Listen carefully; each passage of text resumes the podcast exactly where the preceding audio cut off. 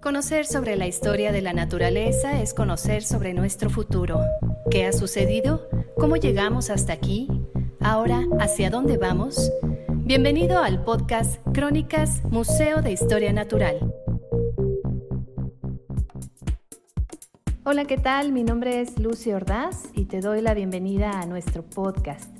Esto que te presentamos es la continuación del episodio que platicamos con el doctor Cuauhtémoc Sáenz Romero, investigador del Laboratorio de Genética Forestal del Instituto de Investigaciones sobre los Recursos Naturales de la Universidad Michoacana, sobre el tema del cambio climático y el intenso trabajo que implica hacer reforestación. Esto es lo que nos platicó y lo compartimos contigo en este episodio.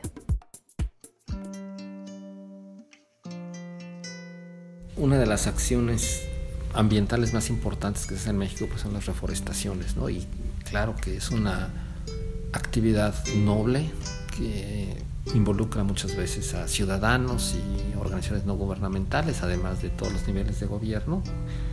Sin embargo, pensamos que no basta plantar un árbol, hay que cuidarlo después de plantarlo, ¿no? Es como una mascota, o sea, no se trata de comprarlo o adoptarlo, sino hay que cuidarlo todo el tiempo que esté vivo. En el caso de los árboles, digamos, eh, es crítico que lleguen a una edad a la cual no puedan ser dañados por el ganado, es decir, que estén grandes, tal vez cinco años. Entonces creemos que los programas de reforestación que son necesarios para detener la erosión, formar suelo, capturar carbono de, las emisiones de gas de efecto invernadero, deben de sofisticarse y eh, debe haber un, subsidio al mantenimiento, ¿no? O sea, a veces, por ejemplo, se cerca un área que se va a reforestar, pero no se le da mantenimiento a la cerca. Entonces los postes son de, troncos de madera que se pudren, entonces cae la cerca y se mete el ganado, ¿no?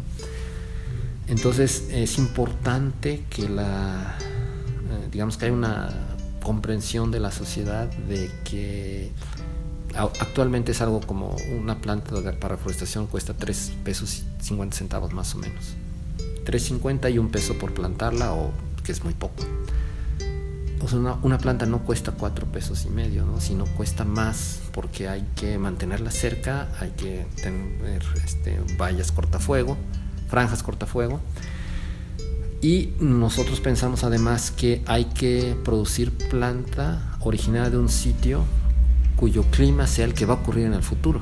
Es decir, si ustedes van a reforestar un sitio con una media anual temperatura de 15 grados, pero esos 15 grados ya no van a ocurrir, sino 16.5 grados, hay que conectar semilla de un sitio que tenga una media anual temperatura de 16.5, porque son plantas que están adaptadas a ese clima y va a ocurrir el clima en el futuro eh, en esa magnitud. Entonces, creo que sería, digamos, razonable, si no hay más recursos, reducir las metas de reforestación a producir menos planta, pero invertir más en ellas, ¿no? O sea, es un poco como el asunto de sembrando vida, ¿no? O sea, para mí muchas de las reforestaciones que se han hecho, pues en realidad es un programa de empleo temporal, o sea, se pagan jornales temporales, muchos de ellos para producir planta en vivero, se pagan jornales temporales para plantar, y es eso, o era eso, un programa de empleo temporal.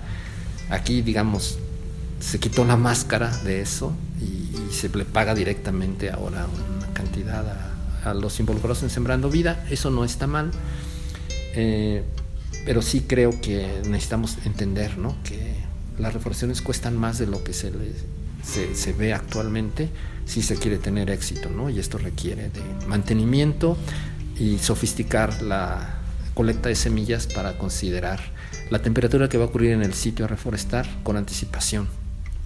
Y bueno, una reforestación que funcione, pues va a tener árboles que van a capturar carbono. Y eso ayuda a disminuir el efecto del cambio climático.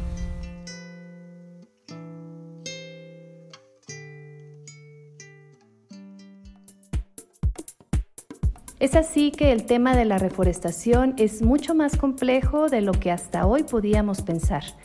Gracias por escucharnos, te esperamos la próxima semana con un episodio más. Este fue el podcast Crónicas, Museo de Historia Natural. Acompáñanos a descubrir la gran historia que hoy escribimos en nuestro hogar llamado Tierra. Cada semana un nuevo episodio para ti. Te esperamos.